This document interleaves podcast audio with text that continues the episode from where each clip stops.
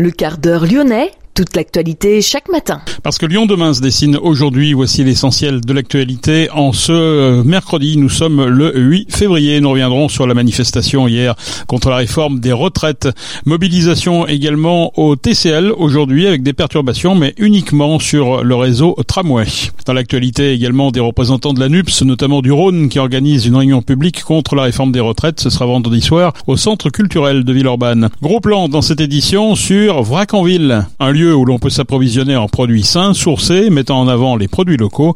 Explication dans cette édition avec Rachel Brucker, la fondatrice de Vracanville. Et puis l'Olympique lyonnais en Coupe de France ce soir face à Lille. Lyon demain, le quart d'heure lyonnais, toute l'actualité chaque matin Gérald de Bouchon. Bonjour à toutes, bonjour à tous. La mobilisation contre le projet gouvernemental de réforme des retraites, mais aussi euh, des revendications plus locales concernant les conditions de travail. Voilà ce qui explique euh, que des agents TCL sont en grève aujourd'hui. Bus et métro circuleront normalement, mais des perturbations sont à prévoir sur les lignes de tram. Un tram T1 toutes les 7 minutes le matin, toutes les 6 minutes le soir. Dernier départ de Debourg en direction d'IUT Fessine à 20h29. Dernier départ d'IUT Fessine en direction de Debourg 20h48. Notez que la ligne T2 circulera avec une fréquence de 6 minutes 30 le matin, 6 minutes 30 également le soir. Dernier départ d'hôtel de région en direction de Saint-Priest programmé à 20h46, en sens inverse 19h49. T3, T7 et Rhône Express circulent normalement ce mercredi.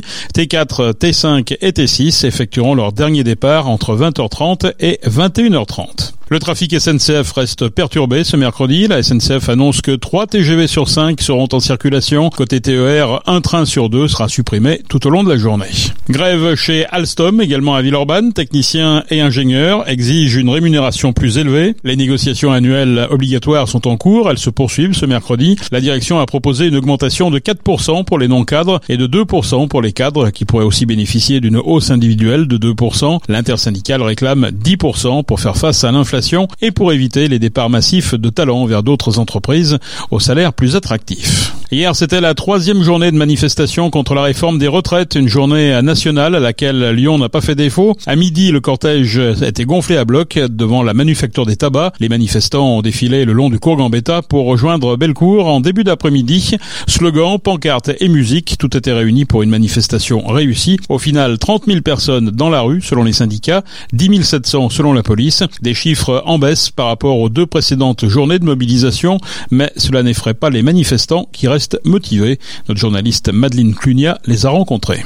C'est la troisième fois aujourd'hui qu'on va le pavé dans un mouvement social historique. Midi, devant la manufacture des tabacs, le cours Gambetta se remplit. Salariés, ouvriers, chômeurs, retraités, tout le monde est représenté et même les jeunes, étudiants et lycéens répondent à l'appel. Selon Adil, militant à l'UNEF, ils étaient un millier la semaine dernière et leur mobilisation continue. Beaucoup de gens qui disent que ça ne concerne pas. Euh, pourquoi, pourquoi les jeunes se mobilisent alors que ça ne les concerne pas immédiatement? Mais quand on voit que le premier emploi quasiment il a 27 ans, qu'on veut nous faire travailler 43, 44 ans, ça veut dire euh, pas de retraite avant 70 ans minimum quoi. Et quand on voit que toutes les, mesures euh, qui disent toujours que ça nous précarisait, à nous refuser l'accès à l'université ces dernières années qui vont continuer aussi à arriver, c'est d'autant plus une raison, enfin voilà, c'est d'autant plus de raisons quoi de, se mobiliser et d'être là aujourd'hui. C'est se battre maintenant pour éviter de, enfin voilà, on se battra jusqu'au retrait de cette réforme quoi. même si même si elle est votée, même si on n'arrêtera pas, on lâchera pas tant que la réforme elle aura pas été, pas été abolie quoi. Et de manière plus large, on pense que, enfin voilà, c'est en, en, se battant contre ça, en luttant et en gagnant, en obtenant euh, cette, euh, le retrait de cette réforme, quoi, qu'on arrivera à arracher d'autres victoires pour notre camp social. Euh, enfin, les questions de l'assurance chômage aussi qui arrivaient récemment, qui touchent aussi particulièrement les étudiantes et étudiants, les questions aussi de la sélection en master qui nous concerne, la réforme des bourses qui va arriver. Bref, on pense que c'est une victoire qui est un appel d'autres et que c'est d'autant plus important aujourd'hui de se mobiliser et de, de tout faire, quoi. Une mobilisation de la jeunesse qui va au-delà de la lutte contre la réforme des retraites. Pour les militants de l'UNEF, il est important d'avoir une présence dans cette manifestation pour montrer que la jeunesse n'est pas d'accord avec le gouvernement.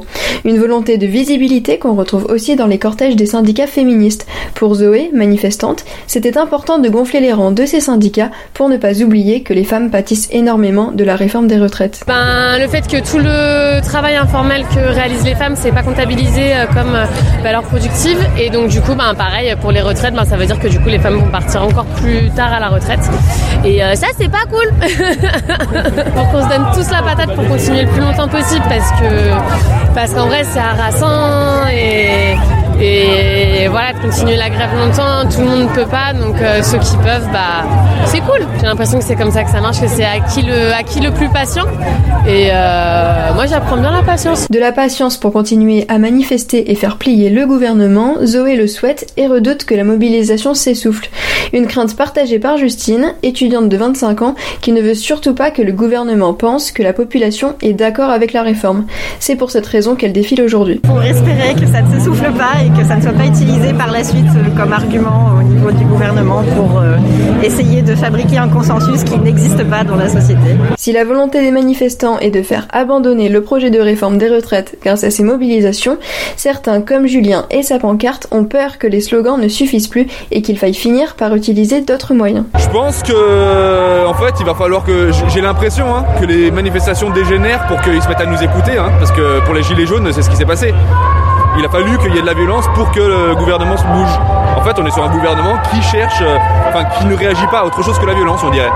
Et c'est un peu malheureux, hein si euh, à un moment donné euh, faut, bloquer pour de vrai correctement le pays, euh, c'est ce qui va arriver en fait, parce que les gens ne vont pas accepter de travailler des ans de plus. surtout les, moi je travaille, je suis soudeur, je travaille dans, dans une usine. Je vous garantis que les mecs qui soulèvent des tôles toute la journée à 64 ans, ils, font, ils essayent de faire autre chose ou ils se mettent en arrêt et ils peuvent pas. C'est pas possible. Physiquement, c'est pas possible. C'est peut-être un truc de génération, mais c'est vraiment les gens ils veulent plus vivre pour bosser, ils veulent bosser pour vivre et c'est légitime en fait. Donc bah, en fait, le gouvernement, il doit chercher une solution pour que ça aille dans ce sens-là et pas euh, nous imposer euh, de vivre pour bosser, quoi. Non, merci.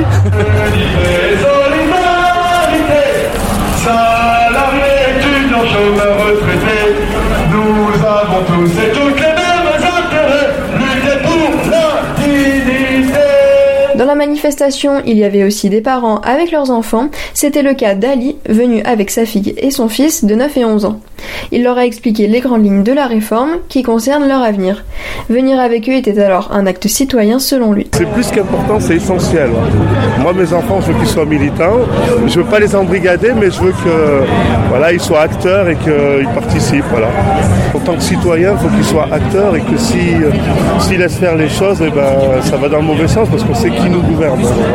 Si Ali était à la manifestation avec ses enfants, c'est parce qu'en ce moment, ce sont les vacances scolaires. Il a alors lui-même pris sur ses congés pour venir manifester, faire grève, un droit plus si facile d'exercer, comme nous le rappelle Julien, entendu tout à l'heure. Tout le monde n'a pas la possibilité, et ça, euh, faut pas, faut pas l'oublier. C'est pas parce qu'il n'y a pas 70 euh, millions de personnes dans la rue que ça veut dire que la majorité de la France est avec euh, cette réforme, c'est pas le cas. Il espère que la manifestation de samedi permettra à plus de monde de venir gonfler les rangs et montrer que les Françaises et Français ne veulent vraiment pas de la réforme des retraites.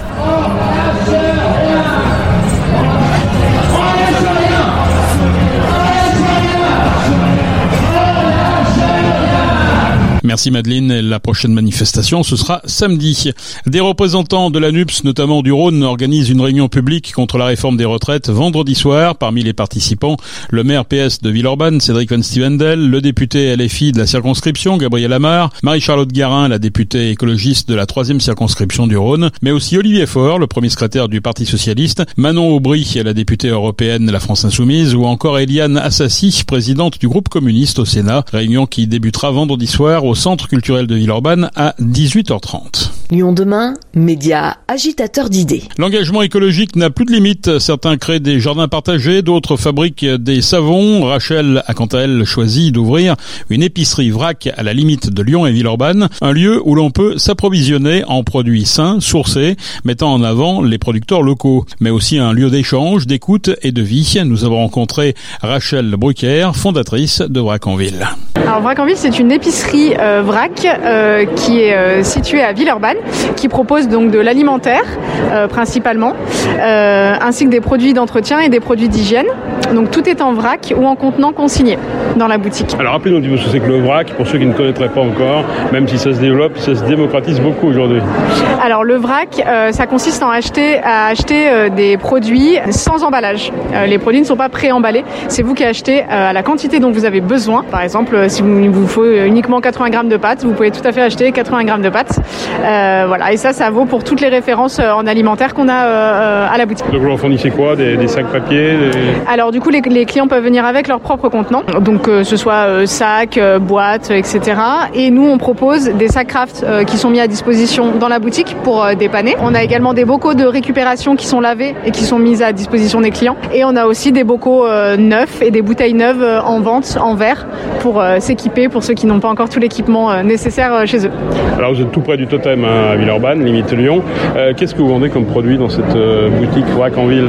Du coup, on a de l'alimentaire, donc l'épicerie que ce soit des pâtes, céréales, légumineuses, euh, des mm, biscuits apéritifs. Euh, on a aussi de l'épicerie sucrée avec des biscuits, des céréales pour le matin, des granolas, etc. On a des huiles et vinaigres euh, en alimentaire aussi, beaucoup de thé, de café. Et dans les produits d'entretien et d'hygiène, on a tout le nécessaire pour la maison, lessive, vinaigre blanc, des savons pour le corps, des produits de beauté en contenant consigné en verre. Voilà, il y a vraiment pas mal de choses. Il y a plus de 1200 références de produits. Comment vous sélectionnez vos produits Alors, euh, on fait un vrai choix de fournisseurs. On fait vraiment attention à la provenance euh, des produits. La boutique est labellisée euh, et certifiée bio. Donc, on a principalement des produits bio en boutique. Moi, j'essaye vraiment de, de, sélectionner les fournisseurs avec attention.